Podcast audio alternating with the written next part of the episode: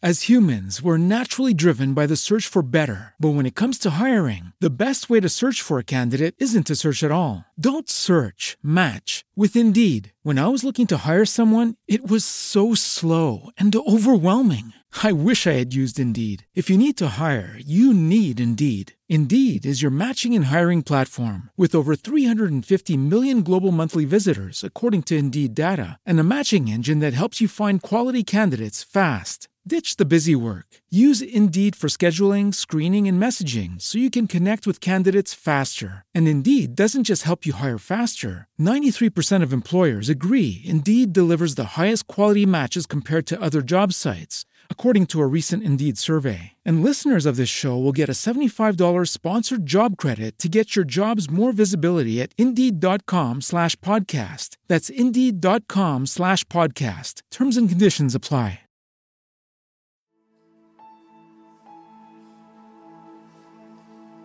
Efesios 3:14 dice, por esta causa doblo mis rodillas ante el Padre de nuestro Señor Jesucristo, de quien recibe nombre toda familia en el cielo y en la tierra. Le ruego que Él les conceda a ustedes, conforme a las riquezas de su gloria, el ser fortalecidos con poder por su Espíritu en el hombre interior, de manera que Cristo habite por la fe en sus corazones. También ruego que arraigados y cimentados en amor, ustedes sean plenamente capaces de comprender con todos los santos cuál es la anchura, la longitud, la altura y la profundidad. Y de conocer el amor de Cristo que sobrepasa el conocimiento, para que sean llenos hasta la medida de toda la plenitud de Dios, toda la plenitud de Dios, toda la plenitud de Dios. A continuación, estarás escuchando tu programa especial Creciendo en el conocimiento del Señor, a cargo de tu hermano maestro Dalwin Lara. Este programa está diseñado para alimentar el crecimiento de tu vida espiritual. No solamente conocer, de oír hablar, queremos ver, queremos probar, queremos experimentar. Dios les bendiga a todos, muy buenos días. Eh, que Dios los bendiga en este hermoso día que nos ha regalado Dios, que nos ha regalado el Señor.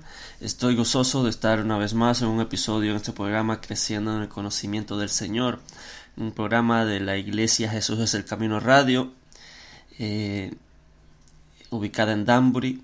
Y estamos contentos, que Dios los bendiga a todos y esperamos que abran sus oídos y dispongan en su corazón escuchar palabra de Dios, palabra que, que Dios nos da. Eh, tenemos la esperanza de escuchar palabra de Dios y escuchamos sabiduría del hombre, pues nos serviría de muy poco. Yo creo que hay otras cosas que hacer mejor que esas, pero al escuchar palabra de Dios es es lo que todos nosotros esperamos y en eso en eso estamos. Quiero eh,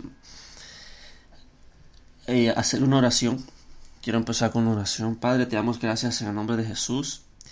Gracias porque tus misericordias son nuevas cada día. Gracias porque hoy tu misericordia es nueva. Te damos gracias Dios y te pedimos que en este momento tú traigas palabra, que tú traigas entendimiento, que tú, que tú abras el corazón de aquellas personas que necesitan escuchar este mensaje de hoy. Oh Dios, mira que tu disposición, la disposición de tu corazón es que todo el pueblo esté consagrado, que todo el pueblo esté en santidad, Señor, sin mezcla de maldad. Y te pedimos que, que, este mensaje recorra, Señor, las redes, recorra por todo donde tenga que recorrer para llegar a los oídos de aquellos que lo necesitan escuchar. En el nombre de Jesús te pedimos, Dios, que por tu misericordia, por amor a tu nombre, por amor a ti mismo, que tú les des el método de escape, el método de salida para salir tal vez en la operación en la que están, pero que tu Espíritu Santo haga la obra, Dios. Ábrenos el corazón y los oídos para entender la escritura. En el nombre poderoso de Jesús. Amén. Amén. Yo quiero hablar hoy acerca de el espíritu de Dalila. Eh, el espíritu de Dalila. Cuando me refiero a espíritu o al espíritu de Dalila, me refiero a la forma de actuar, a, las características, a la, a, la, actitud o al estilo de vida de Dalila. Eh, el Señor Jesús dice, le, preguntaron, ¿por qué y cuándo va a venir Elías? Y le dice, para la verdad Elías ya vino, pero ustedes no, no, quisieron escucharlo, ustedes no quisieron regocijarse en su luz. Y estaba hablando de Juan el Bautista, porque Juan el Bautista llegó en el espíritu de Elías. O sea, eh, eh, espiritualmente hacía lo mismo que hacía Elías, de volver el corazón de los padres a los hijos, de los hijos a los padres. Eh, es, es como actuar igual que actuó Elías. Ese era Juan el Bautista, no Juan el apóstol. Y, dice, la verdad Elías ya vino. Juan vino en el espíritu y en el poder de Elías. Entonces cuando yo me refiero a espíritu de Dalila, yo me refiero a que tiene las mismas actitudes, características, estilo de vida, forma de actuar, forma de mover, forma de caminar, forma de hablar, de la misma manera que habla Dalila. Y quiero, quiero dejar claro que el espíritu de Dalila no solo está en mujeres, sino también en hombres. Porque también está lo que se llama el espíritu de Jezabel. Y, es que hay profetas que comen a la mesa de Jezabel y con esa comida ellos, ellos ministran. Pero esa es otra, esa es otra cosa. Tal vez ese es otro episodio. Pero lo que quiero decir es que el espíritu de Dalila no solo está en mujeres, también está en hombres. Y quiero hablar con la ayuda de Dios y del Espíritu Santo acerca del espíritu de Dalila. Quiero que leamos jueces 16, versículo 4, dice, después de esto, 16, 4 en jueces, después de esto aconteció que Sansón, está hablando de Sansón, que aconteció que se enamoró de una mujer en el valle de Sorek, la cual se llamaba Dalila. Dalila significa languidecer significa eh, enflaquecer, significa debilitar. Y Sansón se enamoró de, Dalila. ¿Cómo, ¿Cómo, Sansón? Sansón era un hombre que había sido destinado, que había su, su, su, su nacimiento fue milagroso, desde que su nacimiento él fue destinado para ser un nazareo no un nazareno, un nazareo. Un nazareno es alguien de, que, vive y nace en Nazaret. Pero un nazareo era, era un consagrado desde el vientre de su madre que, que no iba a ser rapado a su cabeza, que no iba a comer uvas, que no iba a comer vino y que se iba a dedicar continuamente al servicio de Dios. Pues Dalila lo que hace es que se le presenta a los consagrados, a los que están en servicio a Dios para seducirlo. ¿Cómo, ¿Cómo, Sansón se enamoró de Dalila? Yo no lo sé. Pero seguramente Dalila debe haber sido bonita. Dalila se presenta ante los gustos de los siervos de Dios a modo que, que llamen la atención. Entonces Dalila, se le, eh, eh, Sansón se enamora de Dalila, que no era del pueblo de Dios, Dalila era una filistea, Dalila era parte del enemigo, Dalila era, era, era filistea y tenía sus raíces filisteas y, y, su pueblo era filisteo y los filisteos tenían su dios que se llamaba Dagón. De ese pueblo era Dalila. Entonces Dalila, eh, Sansón ve a Dalila y se enamora de él. Cuando cuando el enemigo quiere em, derribar o destruir a un siervo de Dios o a una sierva de Dios, el enemigo no lo hace así a, a sus... no hace lo que le dé la gana. Si, si pudiera destruirnos, lo, lo, hubiese hecho, pero no puede. Él no puede hacer lo que quiera con, con la iglesia, con los siervos de Dios, porque no porque nosotros seamos buenos, sino porque Dios tiene una protección especial sobre nosotros. Si en algún momento ha escuchado decir a Satanás, te voy a matar, no mentira, él no puede.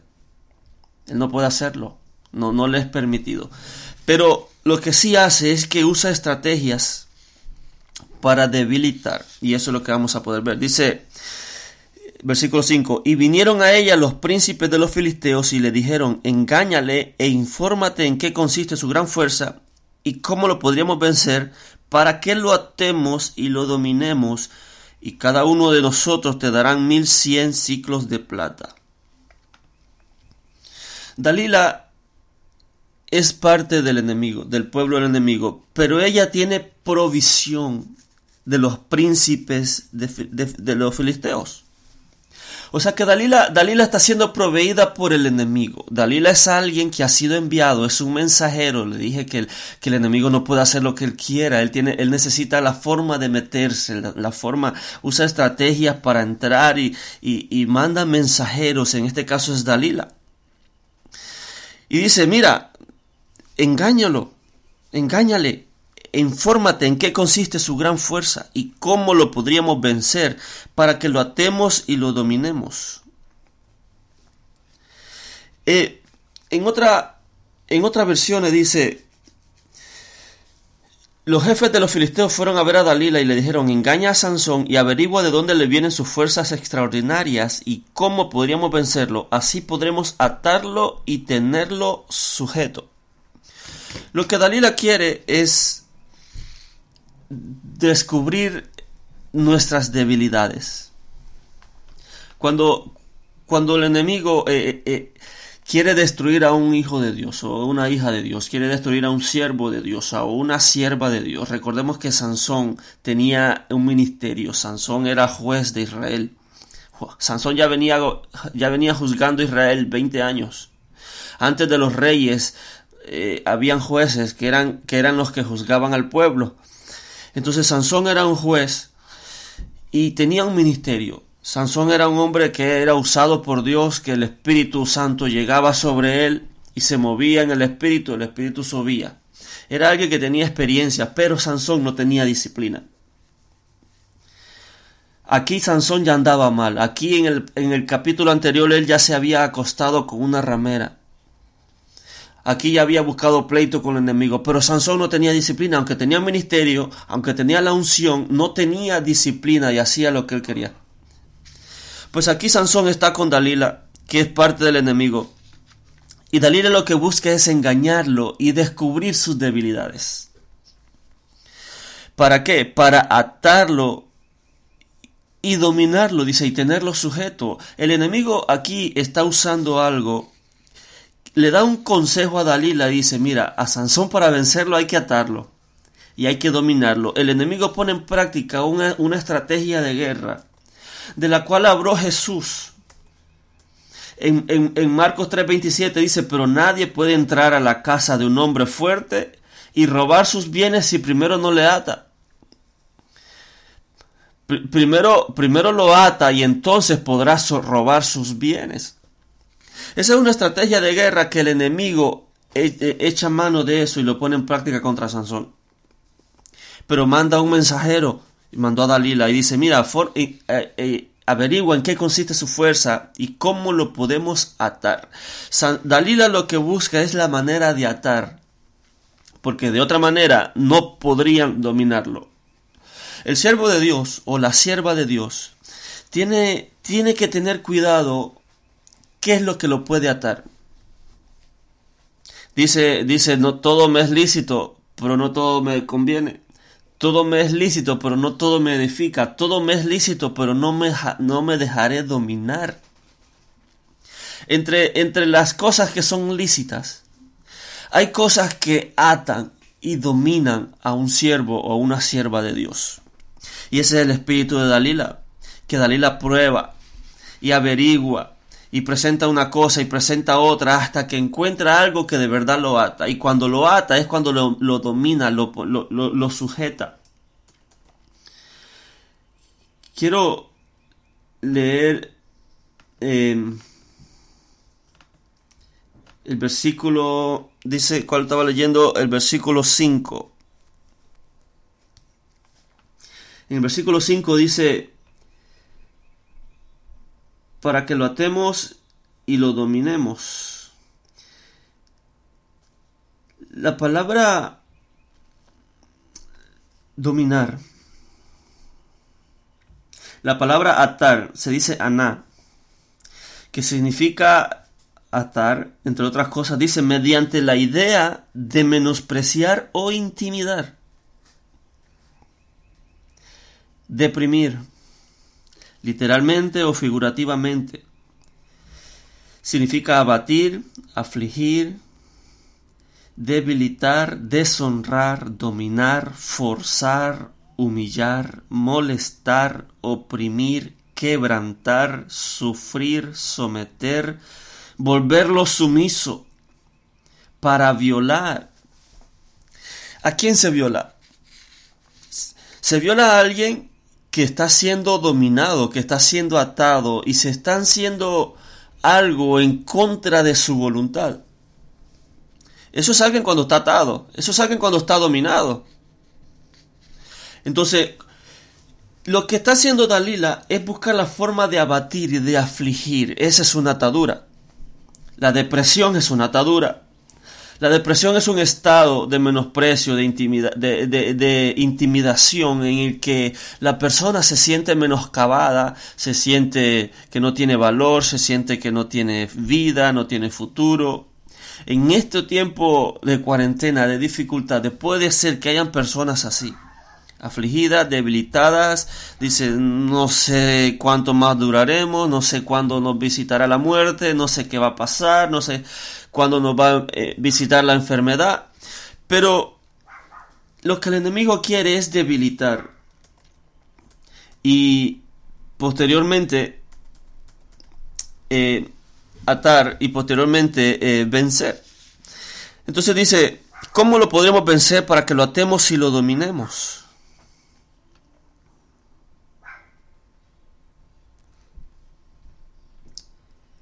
Cuando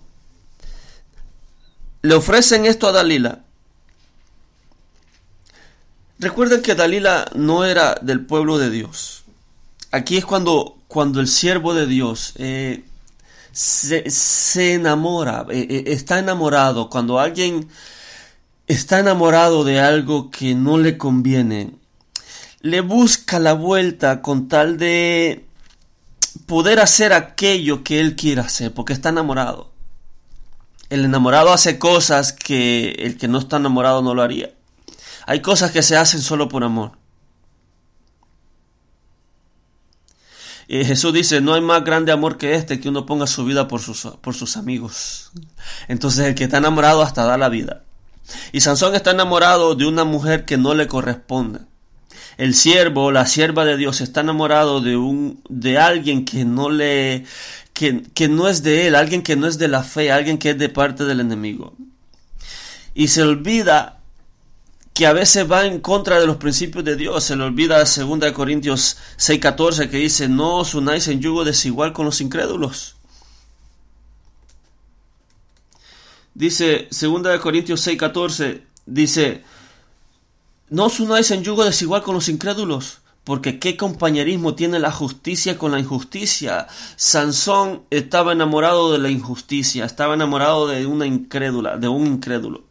Dice, ¿y qué comunión tiene la luz con las tinieblas? Sansón se estaba enamorando de las tinieblas. Dice, ¿y qué acuerdo hay entre el templo de Dios y los ídolos? Porque vosotros sois el templo del Dios viviente como dijo Dios, habitaré y andaré entre ellos. Pero dice el versículo 15, ¿y qué concordia Cristo con Belial? ¿O qué parte del creyente con el incrédulo? O sea, ¿qué parte? O sea, ¿qué, qué, qué pan puede partir con el incrédulo? ¿Qué, ¿Qué comparte con el incrédulo? Y de eso es que está enamorado Sansón. Y dice, ¿qué concordia Cristo con Belial? Belial aquí es una palabra hebrea Sí, aunque está en el Nuevo Testamento en griego, es una palabra hebrea. Y la palabra eh, Belial significa malvado, perverso. Y es la misma palabra que aparece en jueces 19:22, dice, pero cuando estaban gozosos, he aquí que los hombres de aquella ciudad, hombres perversos, esa es la palabra Belial, Rodearon la casa golpeando la puerta y hablaron al anciano, dueño de la casa, diciendo, saca al hombre que ha entrado en tu casa para que lo conozcamos. Entonces de, ese, de un hombre así, eh, una persona así de, Belial, dice Jesús, pero ¿qué, ¿qué, comunión tiene Cristo con Belial? Pero Sansón está enamorado. Y cuando alguien está enamorado no repara. Cuando alguien está enamorado no, no, le busca la vuelta y le busca las cosas eh, bonitas, ¿no? Porque eh, es, bien tranquilo, es bien tranquila, eh, es bien portado y no ve las, las verdaderas razones o, la, no, no, ve la, no ve la realidad. Una persona puede estar enamorada y tener un concepto errado de lo que es estar enamorado y puede recibir golpes, pero como está enamorado o está equivocado, en otras palabras, dice, no, pero él me quiere, él me pega por mi bien, pero no, no, ve, con, no ve con sano juicio. Entonces a Sansón le pasaba eso. Y, dice, y dice que, el príncipe de los filisteos le dijeron, engáñale, infórmate en qué consiste su gran fuerza y cómo lo podríamos vencer para que lo atemos y lo dominemos. Y cada uno de nosotros te dará mil cien ciclos de plata. Eh, no es casualidad de que la palabra Belial es la palabra hebrea en el diccionario Strong, es la palabra mil cien. Dice, y cada uno de nosotros te dará mil cien ciclos de plata.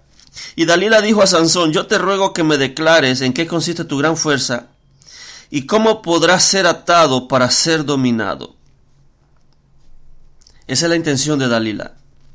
Esa es la intención de todo aquel incrédulo, impío o impía que se acerca a un siervo con la intención de debilitarlo, con la intención de atarlo y de dominarlo. Y le respondió Sansón, si me ataren con siete mimbres verdes que aún estén enjutos, entonces me debilitaré y seré como cualquiera de los hombres. Dice, si me atan con siete cuerdas de arco, es lo mismo. Con siete cuerdas de arcos que todavía no estén secas. Con siete cuerdas que, que frescas que no se hayan secado. Eh, lo que, lo que Dalila hace va a ser probar con una cosa, probar con otra, pero está buscando la manera de atar. Y Sansón no se da cuenta.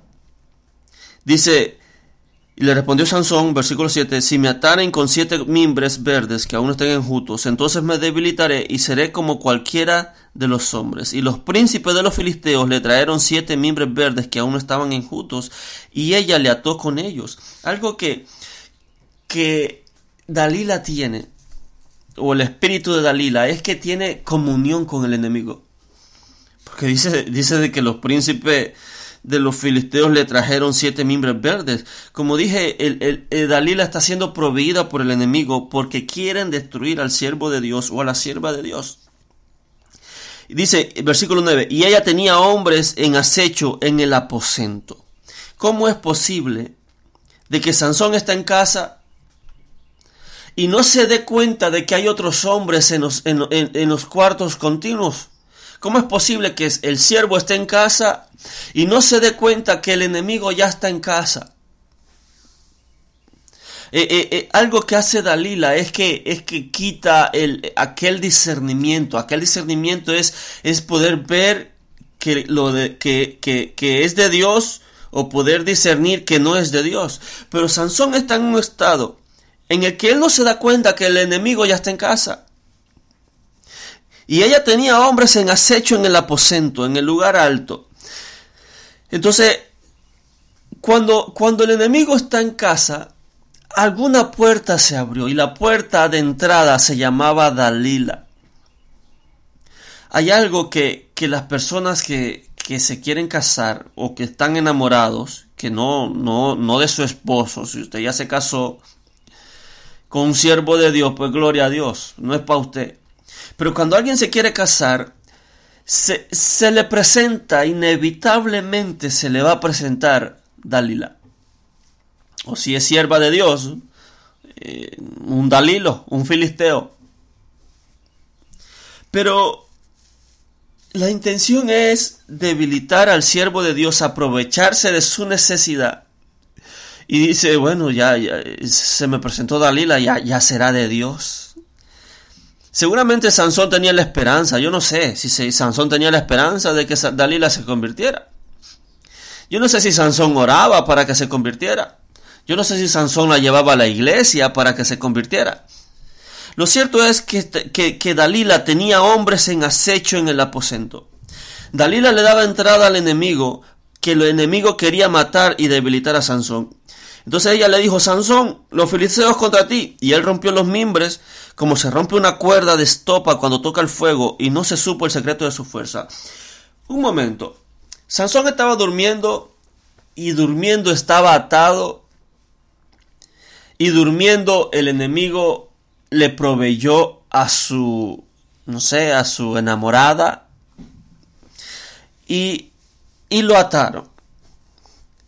Cuando, cuando se entra en, en, en yugo desigual, entra un adormecimiento. Por eso Jesús dice, no os unáis en yugo desigual con los incrédulos. Y Sansón ya está, ya está en yugo desigual con Dalila y entra en un adormecimiento en el que el enemigo le está proviendo a Dalila y Dalila lo está, lo está atando.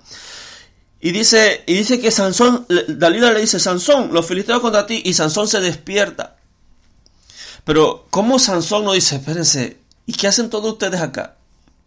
¿Y qué toda esta gente que está acá? Pero Sansón no se da cuenta. Eh, eh, cuando se entra en un yugo desigual, se entra en una comunión con el enemigo y con el enemigo vienen los príncipes del enemigo. Pero el siervo de Dios o la sierva de Dios no se da cuenta porque está en, en un estado de adormecimiento. Eso es lo que hace el espíritu de Dalila. No, no, no sabe discernir al enemigo no sabe discernir la voz, dice, dice, eh, si, si la trompeta tocara un sonido incierto, ¿quién se preparará para la batalla? Pero habían centinelas en las torres que veían venir al enemigo y eran ellos los que tocaban las trompetas. Ese centinela es aquel ojo, ojo discernimiento, ojo de discernimiento que ve venir al enemigo, pero Sansón no lo ve venir. Sansón, Sansón los tiene en casa. Me imagino que los enemigos llegaban a, tener comunión con Dalila. Y Sansón no se daba cuenta. Versículo 10. Entonces Dalila dijo a Sansón, he aquí que tú me has engañado y me has dicho mentira, descúbreme pues ahora, te ruego, cómo podrás ser atado. Y él le dijo, si me ataren fuertemente con cuerdas nuevas que no se hayan usado, yo me debilitaré y seré como cualquiera de los hombres. Eh, dice con, con ah, si me ataren con cuerdas nuevas. Dalila presenta algo nuevo, algo que, que no lo había usado. En, esta cuarentena, cuando hay mucho tiempo disponible, eh, Dalila lo que hace es que, que prueba con cosas nuevas. Primero fueron siete cuerdas frescas y ahora son cuerdas nuevas. Son cuerdas nuevas, son cosas nuevas, pero con la intención de atar. Las cuerdas sirven para atar. Dice, cuerdas nuevas que no se hayan usado, yo me debilitaré y seré como cualquiera de los hombres. Note que, que Sansón no era como uno de los cualquiera, no era como cualquiera de los hombres. Sansón tenía algo especial, pero Sansón no tenía disciplina. Sansón jugaba con el pecado. Sansón jugaba, con, eh, le gustaban solo, solo incrédulos. Yo no veo, yo no veo que Sansón haya tenido una familia feliz. Yo, yo, veo la vida de Sansón y Sansón no dejó hijos. Nadie, nadie dice yo soy de Sansón. Pero que, lo que Dalila hace, o el espíritu de Dalila hace, es atar con una o con otra cuerda para debilitar y para volver al siervo de Dios como cualquiera de los hombres. Dice 12, y Dalila tomó cuerdas nuevas y le ató con ellas, y le dijo, Sansón, los filisteos sobre ti, y los espías estaban en el aposento. Mas él la rompió de sus brazos como un hilo. Cuando se está en comunión con Belial, es una entrada, es una puerta abierta al enemigo. Es jugar con el enemigo. Porque Belial significa, Belial como dije, es, mal, es maligno, es malévolo, eh, es un epíteto de Satanás. Y no es casualidad que en el diccionario Strong es la palabra 1100. Pero Sansón no se da cuenta, el siervo de Dios o la sierva de Dios no se da cuenta. Y dice, no, es buena persona, es bonita. Dice Dios le bendiga. Se viste con decoro, es trabajador, es trabajadora. Yo conozco su familia. Pero no se da cuenta que los espías estaban en el aposento los espías eran personas que, que, que, miraban, pero miraban la forma eh, de, de, meterse, eh, observaban cuáles son sus fortalezas, cuáles son sus debilidades. Recuerdan los espías que mandó Moisés los espías vieron todo y, empezaron a ver las obras de, de, de lo del pueblo de Canaán y dijeron, oh, esta gente cosecha, o esta gente recoge uvas, o las uvas de aquí son grandes, o esta, la gente de aquí es grande. Un espía es alguien que observa, está al acecho, está viendo qué es lo que hace, está viendo qué es lo que, lo que dice, qué es lo que ve. Y dice, oh, le gusta ver televisión o ve muchas series, pues vamos a ponerle una serie. En esta cuarentena, ¿verdad? Que, que los que tiraron el grito al cielo por que Netflix sacó una serie blasfema, esos son los mismos que pagaron de nuevo la suscripción a Netflix para poder pasar la cuarentena. Pero los espías estaban en el aposento y Sansón no se daba cuenta. Qué triste es. Mire, nosotros tenemos una guerra declarada. La, eh, la Biblia dice, vuestro adversario, el diablo, anda como león rugiente buscando a quien devorar. O sea, la guerra está declarada. Nuestro adversario es el diablo. Pero una cosa es saber quién es nuestro enemigo, pero otra cosa es darle entrada al enemigo. Él, eh, dice que los espías ya estaban en el aposento. En el, eh, nota que el aposento era un lugar en donde normalmente, al menos los, los hebreos, se ponían a orar. En el aposento es un lugar en el que supuestamente es mi lugar de comunión, es mi lugar de, de interacción con Dios.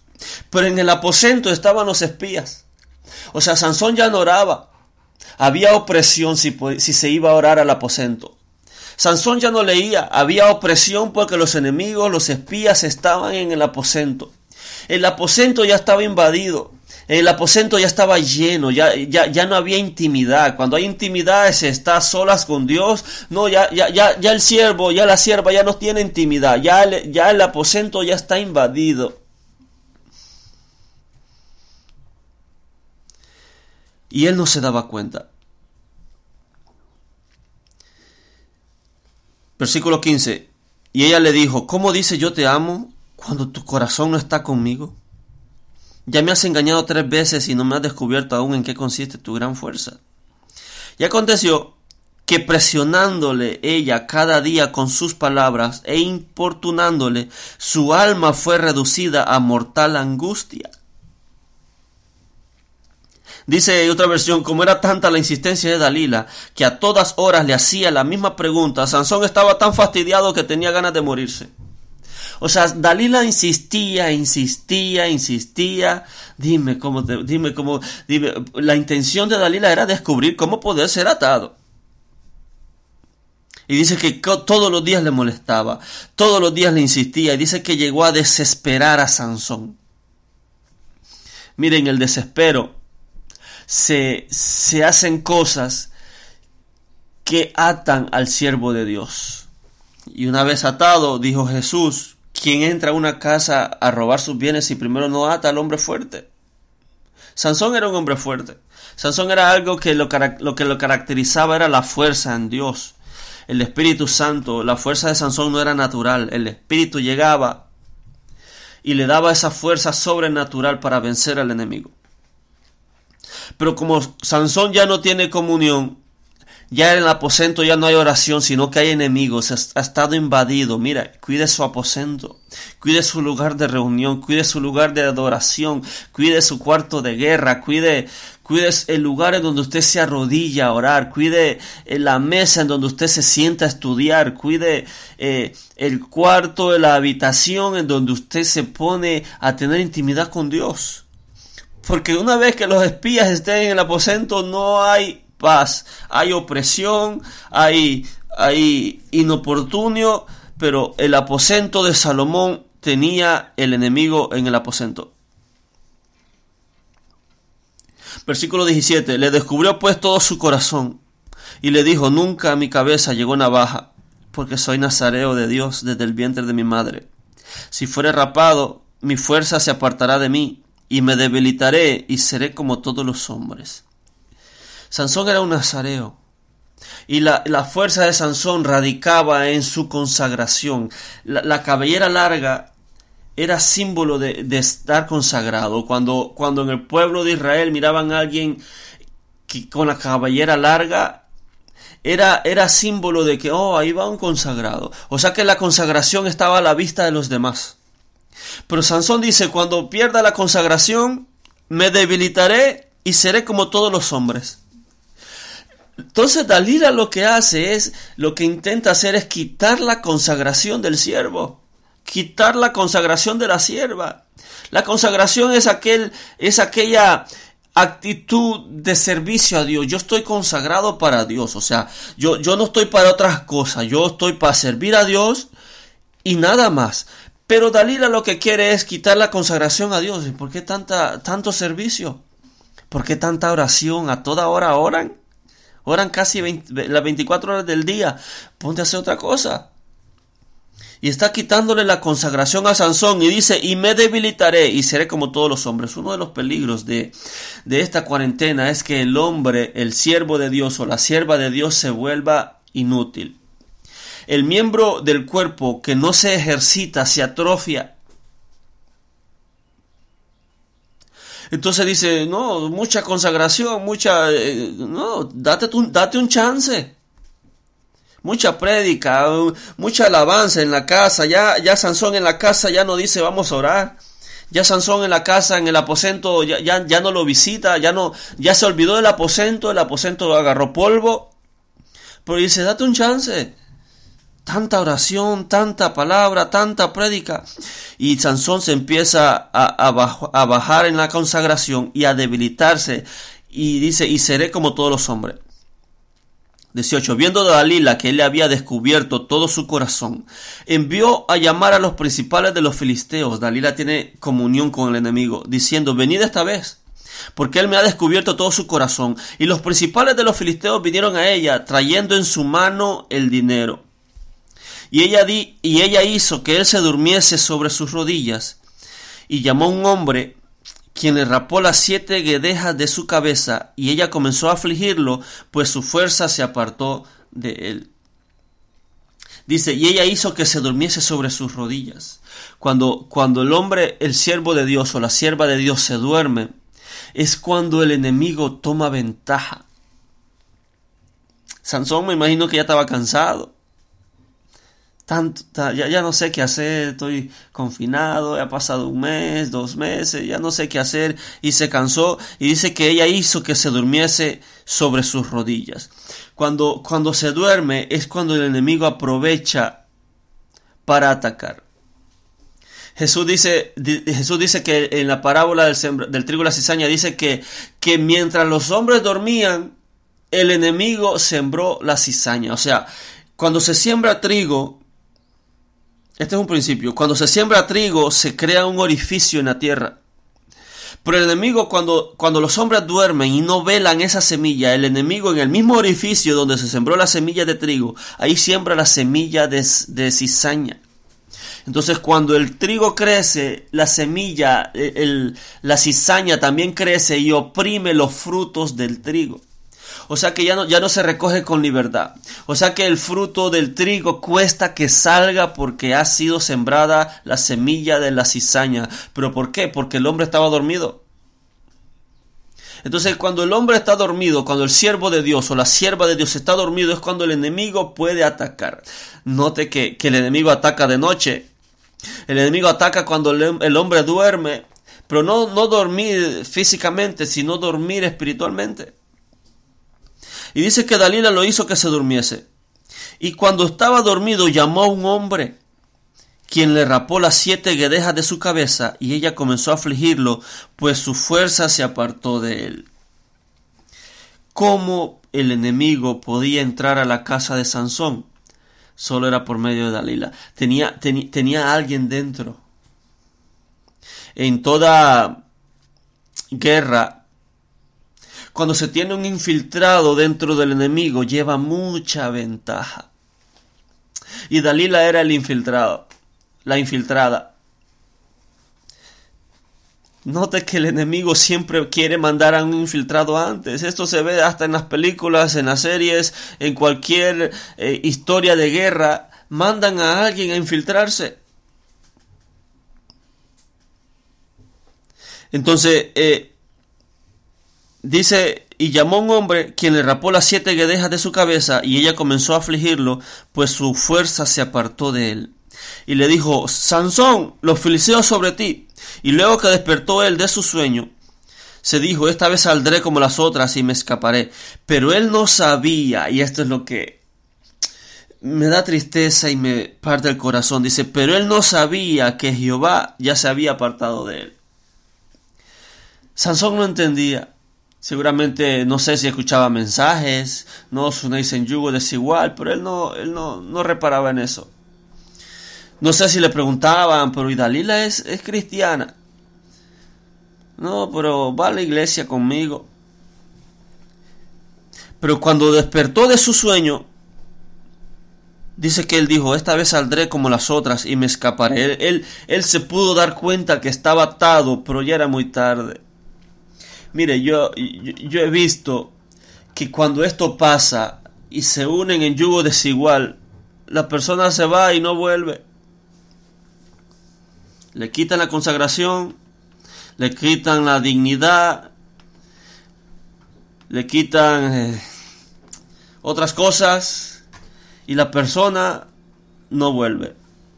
¿Por qué? Porque es, un, es algo que Jesús dijo, Jesús sabía, era el sabio de sabios y dice, no os unáis en yugo desigual con los incrédulos.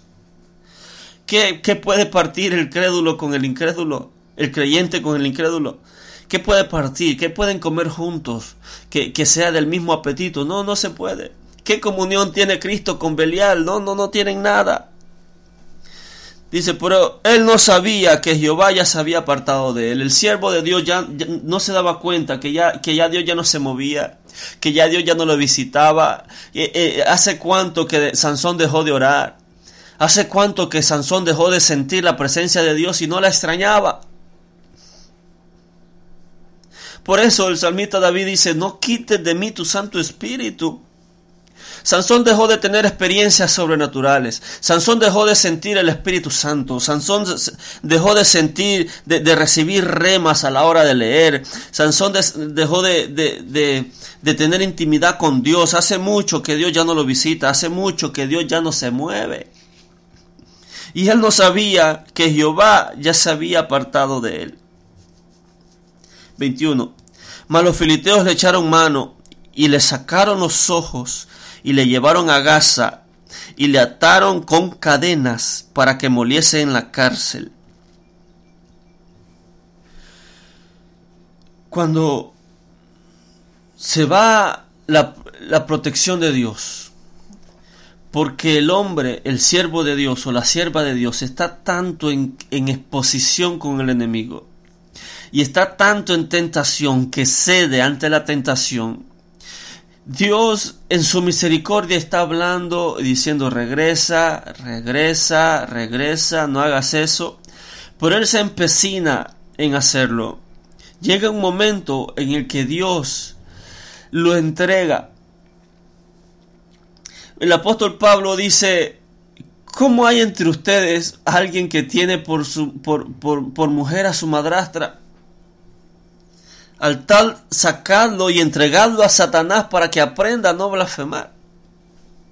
Cuando alguien, cuando alguien comete pecado y pecado y pecado, llega un tiempo en el que ese cerco que Dios tiene, Dios dice, como dijo, como dijo Jesús, aquí no va a quedar piedra sobre piedra, el enemigo va a entrar.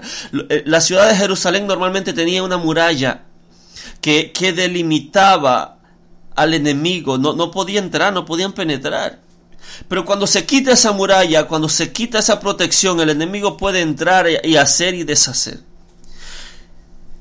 Dice, mas los filisteros le echaron mano, por fin el enemigo le metió mano y le sacaron los ojos. Los ojos son la visión. Ya no ve igual. Dice, en esa iglesia no me ayudaron. Y es cuando empieza a, hablar mal de los líderes, cuando empieza a, ver, a, ver diferente, empieza a ver las, las, las debilidades de los demás, dice ese pastor, esa pastora, los ancianos, y empieza a hablar afuera porque ya su visión cambió. Y le llevaron a Gaza lo llevaron al, terreno del enemigo. Ahora está en desventaja.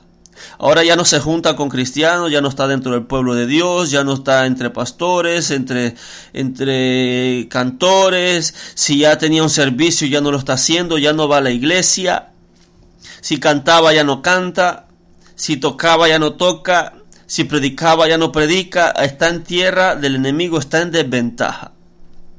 Y dice, y le ataron con cadenas para que moliese en la cárcel. Ahora no solo está atado, sino que está atado en una cárcel. ¿Quién, si, si, los hombres pudieran salir de una cárcel, pues la cárcel no tuviera sentido. Meten a un, a un delincuente a una cárcel, por él se sale. Pero la naturaleza de una cárcel es que la persona que está en la cárcel no puede salir por sí mismo necesita ayuda, necesita que alguien llegue y le abra la puerta. Ese es el, el resultado de alguien que se une en yugo desigual. Ese es el espíritu de Dalila. Eso es lo que quiere, meterlo en una cárcel.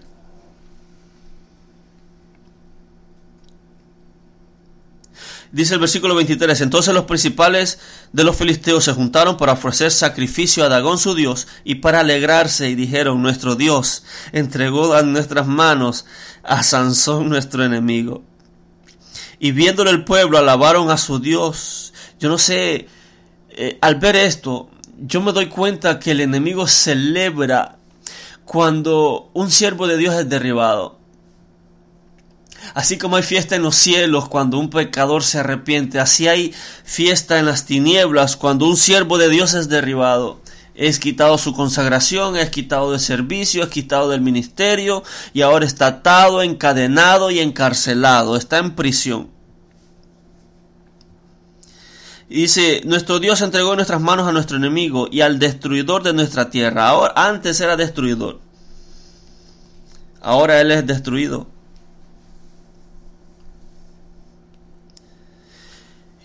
Y aconteció que cuando sintieron alegría en su corazón, dijeron, llamad a Sansón para que nos divierta. Y llamaron a Sansón de la cárcel y sirvió de juguete delante de ellos. Sirvió de juguete. Aquí es cuando el enemigo se mofa. Mira, no que era cristiana y no que era cristiano y empiezan a menoscabar y está siendo objeto de burla, está siendo objeto de, de, juguete, ya, ya juegan con él, pero él está atado, está encarcelado y está sirviendo de juguete al enemigo. Pero yo quiero decir algo. Y es que cuando a Sansón le quitaron la, la cabellera, que era su consagración, Dios en su misericordia dijo, eh, no sé, pensó, mi hijo está atado, mi hijo está, mi hija está derribada. Yo quiero leer algo que da esperanza. Si de repente hay alguien que ya llegó a este punto como Sansón, el versículo 22 dice, y el cabello de su cabeza comenzó a crecer después que fue rapado. He aquí la misericordia de Dios que le da una esperanza, le da, le da una nueva oportunidad. Note que el enemigo desecha, pero Dios no desecha. Dios dice, estás destruido, Estás derribado, estás lejos de la casa de Dios, estás en medio del enemigo, ya no te juntas con el pueblo de Dios, pero le da la oportunidad de que el pelo le vuelva a crecer. Mire, algo, algo natural del pelo humano es que el pelo nunca deja de crecer. Nunca deja de crecer. O sea que nunca, nunca, nunca podemos parar en nuestra consagración. La, la consagración sigue y sigue. Entonces, he aquí la esperanza y la oportunidad que Dios da a todo aquel que ya está en la posición de Sansón. Oh, por eso nuestro Dios es un Dios maravilloso. Es un Dios exquisito. Es un Dios como ningún otro. Y Dios da la esperanza y, da una nueva oportunidad de consagración para poderse reintegrar al pueblo de Dios. Sansón murió. El siervo de Dios ya no está. La sierva de Dios ya no está, no volvió. Ha de estar orando. Pero Dios es misericordioso y le abre la puerta. Esa puerta todo aquel que ha caído en yugo desigual la ve. Pero tiene que tomar una decisión para decir, no, yo, yo, yo no me siento bien aquí. Yo me acuerdo cuando, cuando, cuando iba a la iglesia, yo me acuerdo cuando Dios me usaba, yo me acuerdo cuando me arrodillaba a orar, tenía visiones, Dios me hablaba al oído, pero depende de Él pasar por esa puerta y tomar la oportunidad que Dios le está dando. Estoy seguro que todo aquel que ha caído en un estado como el de Sansón, alguna puerta le hace, de alguna manera Dios le hace ver que no está bien, pero de, de él depende, de ella depende tomar la decisión de regresar a Dios. Y, y, Dios le da la oportunidad. Y el cabello de su cabeza empieza a crecer así destruido, ciego, sin visión, sin visitación de Dios, Dios le da una esperanza. Así Dios le da la esperanza a todo aquel que está en esta condición. Dios los está esperando porque son siervos de Dios, es ungido. Cristo significa ungido. Y esa es la oportunidad que Dios da. Si hay, si hay alguien que me está escuchando, no sé en qué etapa esté, pero el espíritu de la lila lo va a llevar a una destrucción y le va a quitar la consagración a tal punto que va a estar encadenado y en, y en una cárcel. Pero aún ahí en, en esa cárcel, en medio de esas cadenas, Dios da una oportunidad esa es la oportunidad que Dios da para volver a Él, para volverse a mostrar una vez más.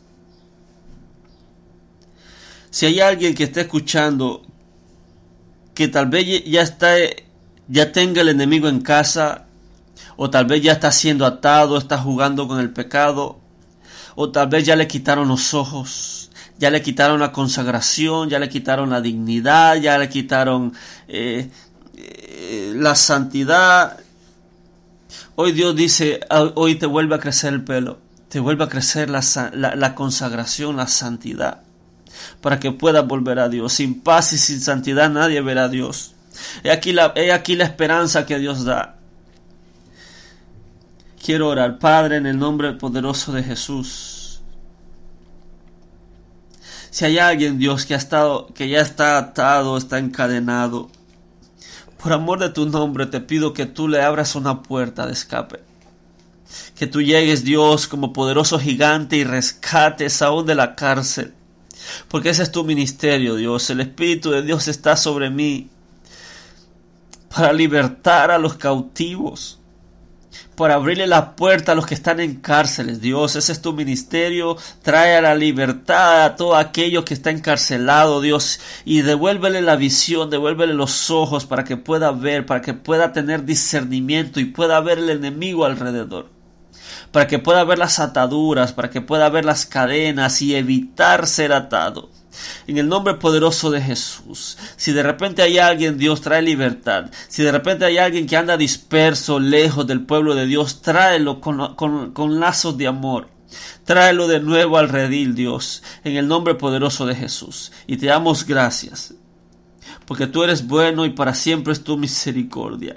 Gracias porque este mensaje ha sido ese mensaje, ha, sido ese, esa puerta de salida para que entiendan y escuchen de que el espíritu de Dalila trae, trae ataduras, trae destrucción, trae iniquidad, en vez de traer santidad, trae maldad. Y gracias por este mensaje, Dios, que recorra por donde tenga que recorrer y que lo escuche quien lo tiene que escuchar. Que tu Espíritu Santo haga la obra. En el nombre poderoso de Jesús te damos gracias, Señor. Amén y amén. Que Dios los bendiga, que Dios los guarde. Compartan el mensaje, compartan la verdad, compartan libertad. Bendiciones.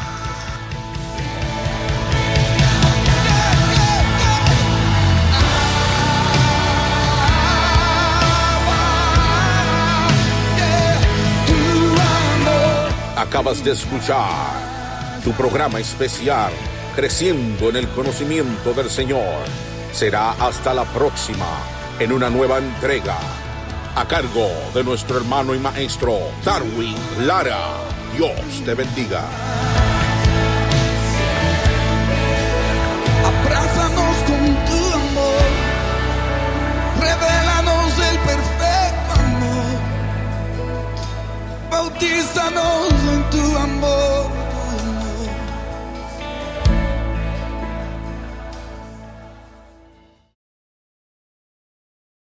As humans, we're naturally driven by the search for better. But when it comes to hiring, the best way to search for a candidate isn't to search at all. Don't search, match with Indeed. When I was looking to hire someone, it was so slow and overwhelming. I wish I had used Indeed. If you need to hire, you need Indeed. Indeed is your matching and hiring platform with over 350 million global monthly visitors, according to Indeed data, and a matching engine that helps you find quality candidates fast. Ditch the busy work. Use Indeed for scheduling, screening, and messaging so you can connect with candidates faster. And Indeed doesn't just help you hire faster. 93% of employers agree Indeed delivers the highest quality matches compared to other job sites, according to a recent Indeed survey. And listeners of this show will get a $75 sponsored job credit to get your jobs more visibility at Indeed.com slash podcast. That's Indeed.com slash podcast. Terms and conditions apply.